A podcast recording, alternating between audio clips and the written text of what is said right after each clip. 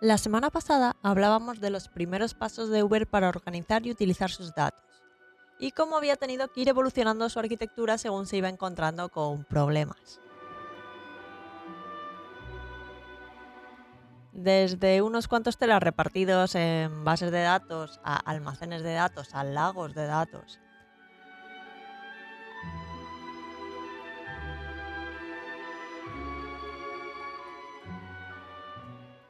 Hoy vamos a hablar de las distintas soluciones y paradigmas para guardar datos y luego poder utilizarlos en un ecosistema de Big Data. Almacenes de datos, data lakehouses, mallas de datos, tejidos de datos y por supuesto también de lagos de datos.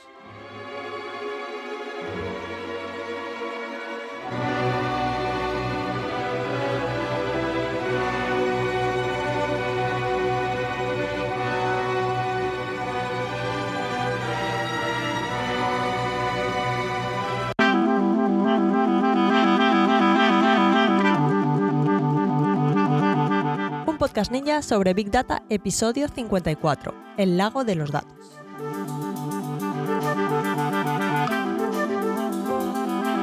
Muy buenos días y bienvenidos a un nuevo episodio de un Podcast Ninja sobre Big Data, el podcast en el que hablamos de Machine Learning, de analítica de datos, de inteligencia artificial y de todo lo relacionado con el Big Data y el mundo de los datos. En este podcast hablamos de inteligencia artificial y de Big Data de manera normal, alejándonos de las ideas de inteligencia artificial de las películas y tratamos todos estos temas con los pies en la tierra y con sentido del humor.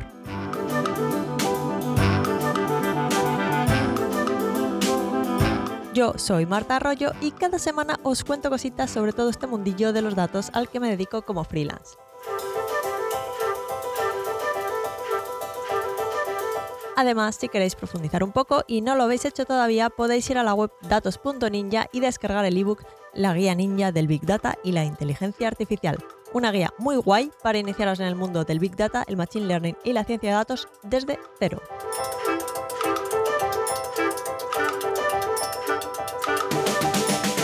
Pues bien, ¿qué hacemos para que no se nos vaya de las manos lo de almacenar los datos?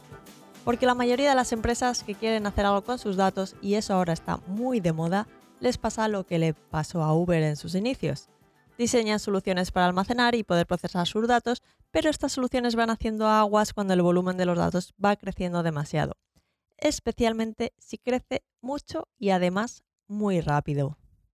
Y entonces no queda otra que ir evolucionando pues, la solución para guardar estos datos según el volumen que, que manejan estas empresas pues, va creciendo y es que luego va creciendo tanto que es como si tuvierais un grifo abierto todo el rato e intentarais recoger el agua para luego poder usarlo. Primero, al principio, cuando no hay mucho agua, cogéis un vaso y al poco pues el vaso empieza a desbordar. Entonces, pues, pues una jarra, una jarra pues, pues más grande que el vaso nos va a servir. Pero, oh, en cero coma también se sale el agua por arriba. Bueno, pues un cubo. Coges un cubo, también se desborda, un bidón, un depósito, un lago, pero el agua siempre acaba desbordando, siempre llega más agua, siempre llegan más datos. Pasa lo mismo que con los datos. Y cuando no desborda todavía hay otros problemas. ¿Qué pasa con la calidad del agua que tenemos estancada en ese, en ese lago, que tiene un color un poco sospechoso? Pues esto de la calidad también pasa con los datos.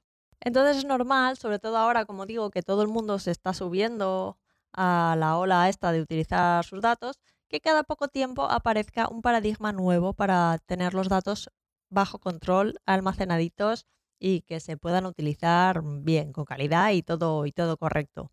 Hace un tiempo recibí un formulario de contacto de José Alberto preguntándome las diferencias entre los términos, data mesh, malla de datos, y data fabric, que sería tejido de datos, que son dos conceptos de arquitectura de datos. Así que hoy vamos a repasar un poquillo algunas arquitecturas de datos. Y, así respondemos a la pregunta de, José Alberto. Y de paso lo enlazamos con el episodio de la semana pasada con los primeros pasos en la evolución de la arquitectura de datos de Uber, que os, os lancé algunos conceptos así a lo loco. Bueno, pues hoy vamos a volver a las bases e igual todo cobra un poquito más de sentido. Bien, pues en el principio de los tiempos, como recordaréis, Uber almacenaba sus datos en unas cuantas bases de datos. Seguramente estos datos no eran más que los datos operacionales que iban generando en sus inicios, es decir, datos que se generan a partir de eventos o interacciones con el cliente, pues como podía ser en el caso de Uber, el traslado de un, cliente del punto A al punto B. Estos datos se llaman operacionales, porque es información en la que se basan para gestionar las operaciones del negocio, en este caso, como digo, Uber. Más datos operacionales, pues un contacto de un cliente para una reclamación, mm, los datos de un pago, los datos de una valoración de un conductor o, como decía, pues una reserva y la ejecución de un viaje. Estos datos operacionales son los datos a los que en el episodio de la semana pasada llamaba fuentes de datos. Vale, entonces, por un lado tenemos los datos operacionales y luego tenemos los datos analíticos, que es como si dijéramos los datos operacionales que vamos almacenando y consolidando para tener una visión más global del negocio.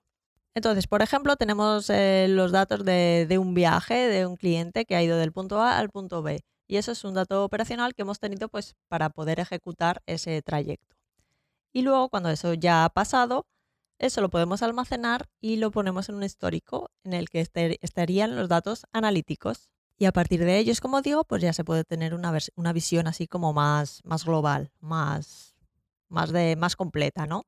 Podemos, por ejemplo, obtener información del rendimiento pasado y actual del negocio con análisis descriptivo o intentar ver igual hacia dónde parece que va el negocio a futuro y hacer cosas basadas en esa información mediante análisis predictivo y prescriptivo. En el episodio 5, hace un montón ya, hablábamos eh, de estos tres tipos de análisis de datos. Eh, os voy a dejar enlazado el episodio, por si no os acordáis, que ya hace bastante, del episodio número 5. Eh, os lo dejo enlazado en las notas del programa por si queréis refrescarlo. Bien, pues todos estos datos analíticos son los que se extraen de las fuentes de datos, se transforman y se cargan en los lagos de datos y almacenes de datos.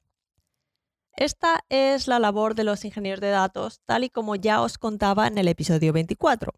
Ahí también os hacía una mini introducción súper breve de almacenes y lagos de datos. Os lo voy a dejar enlazado también, pero vamos, que os lo cuento ahora rápidamente. El almacén de datos es el lugar en el que se guardan de manera organizada los datos estructurados. Por ejemplo, aquí es donde iríamos a buscar los datos históricos para hacer un análisis descriptivo o también donde iríamos a buscar los datos para entrenar un modelo de Machine Learning, para lo que sea que queramos entrenar nuestro modelo. Volviendo a Uber. Podría ser el famoso modelo que estimaba el tiempo de entrega de nuestro pedido de Uber Eats del episodio 52. Y si recordamos lo que les pasó en Uber al principio, es que según el volumen de los datos que almacenaban crecía, que era además muy rápido porque creció muy rápido como empresa, empezaron a utilizar su almacén de datos como un lago de datos. ¿Y cuál es la diferencia? Pues que un lago de datos es el sitio en el que se almacenan los datos en crudo, antes de transformarlos de ninguna manera. Además, a diferencia de los almacenes de datos que albergan datos estructurados, algo más parecido a una base de datos o a un montón de tablas de Excel gigantescas, pues también se pueden guardar datos no estructurados, como imágenes, audio, documentos y cosas así. Todo esto en los lagos de datos. En los inicios del Big Data, cuando empezaba a escucharse que era bastante guay tener muchos datos, lo que hacían las empresas era básicamente montarse un lago de datos y guardarlo todo ahí sin ningún caso de uso muy presente para esos datos. Y eso sí, decir que estaban a la vanguardia del Big Data, eso que no falte. Un poco almacenar por almacenar. Luego, además de los lagos y almacenes de datos, también han surgido soluciones híbridas como pueden ser los data lakehouses, que es como un, lago almacén, o bueno, no sé cómo se traduciría porque creo que es inventado. Pero bueno, quedaros, data lakehouses, que es una solución híbrida entre el lago de datos y el almacén de datos. Y consiste en almacenar los datos en crudo en un data lake o lago de datos, pero cargar una parte de esos datos en un almacén de datos, así que tendríamos las ventajas de ambas soluciones. Si recordáis, es lo que hizo Uber cuando introdujo un lago de datos Hadoop, pero seguía usando el Data Warehouse de Vertica para almacenar alguno de los datos que, necesitaba, pues como más, más rápido, con una menor latencia.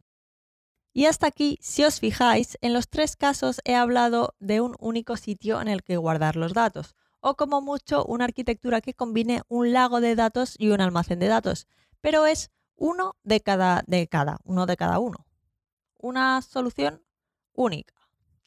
Una arquitectura centralizada, donde todos los datos analíticos se almacenan en un solo lugar, que además están gestionados por un único equipo central de ingeniería de datos. Entonces, al ser un único equipo de ingenieros de datos, cualquier equipo en la empresa, cualquier otro equipo que no sean de ingenieros de datos, puede ir a pedirles los datos que, sean que, sea que vayan a necesitar para su proyecto. Y la arquitectura servirá, pero no atienden específicamente las necesidades de cada uno de estos equipos. Es agnóstica. Así necesita los datos alguien de marketing o alguien de experiencia de usuario o quien sea, y mucho menos del proyecto concreto que quieran implementar. Es una solución como, poco personalizada, como si dijéramos. Y entonces aquí es donde aparece el paradigma de malla de datos o data mesh. La idea aquí es alejarse un poco de la arquitectura monolítica en la que hay un único lugar en el que se almacenan todos los datos y tiende más hacia la descentralización. Em, cada equipo dentro de la empresa, cada dominio se llama, gestiona un poco los datos que necesita. El equipo de marketing lo suyo, el de compras lo suyo, el, bueno, cada uno lo suyo pero sin volver a los hilos de datos, claro.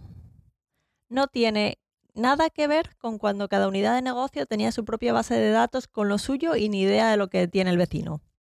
Aquí cada dominio o unidad de negocio o cada equipo o como queráis llamarlo es un nodo de la red que genera soluciones basadas en datos que no son solo útiles para ellos, sino que pueden ser reutilizadas por los demás equipos. Estos nodos de la red, estos equipos, tienen sus propios ingenieros de datos que están diseñando canalizaciones de extracción y transformación de datos para crear estas soluciones más personalizadas, más concretas y que se ajustan mejor a lo que realmente necesita pues, cada equipo de, la empresa.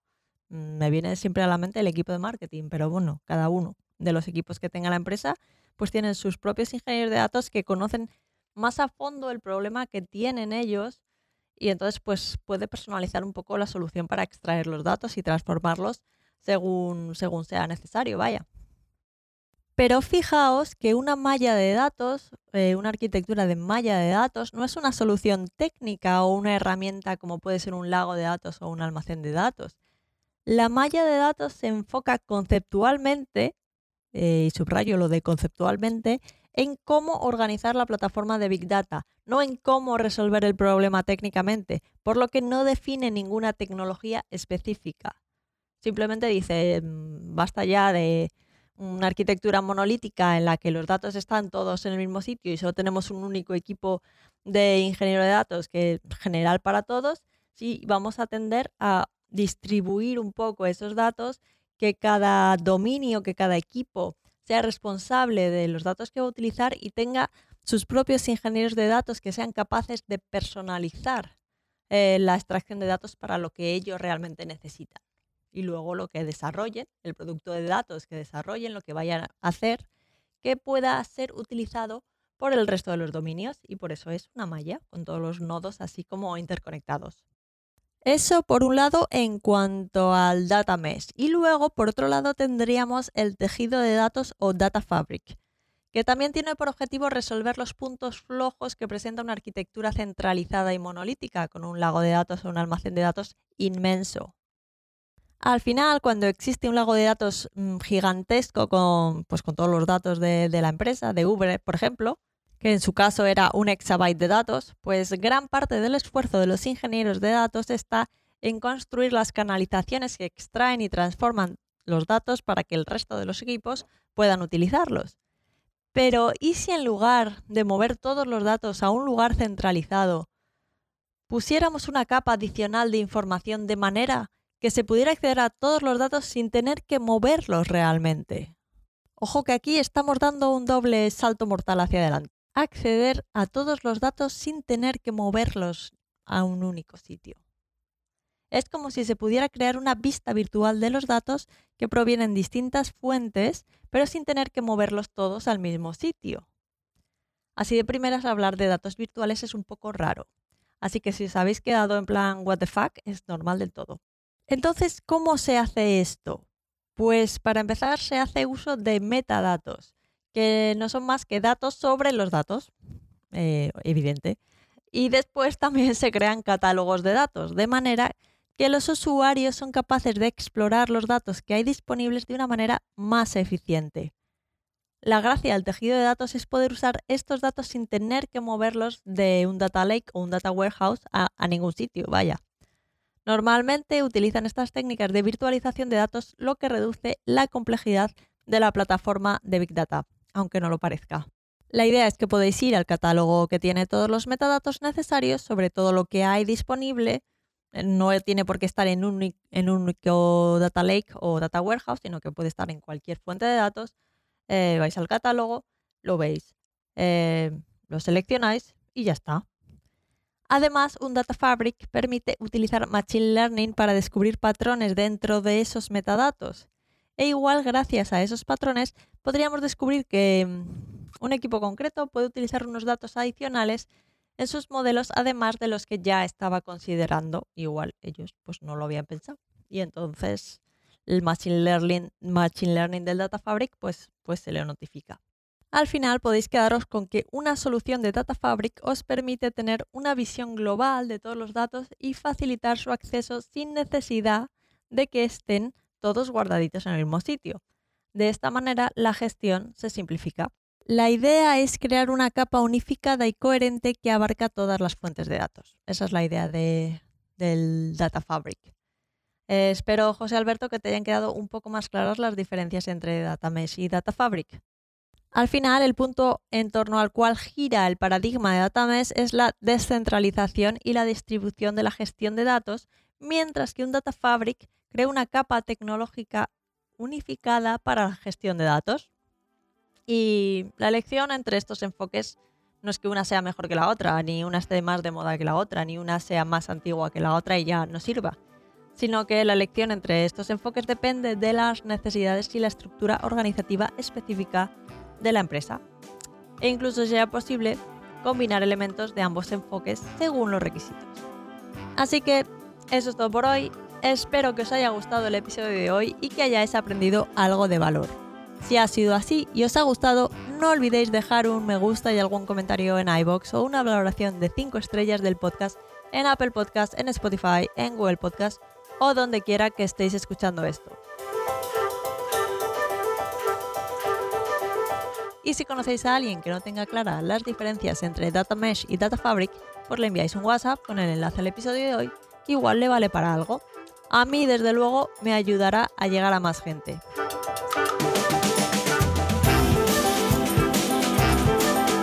Como siempre, si tenéis cualquier duda, pregunta y os puedo ayudar de alguna manera, recordad que podéis contactar conmigo a través del formulario de contacto en la web datos.ninja barra contactar.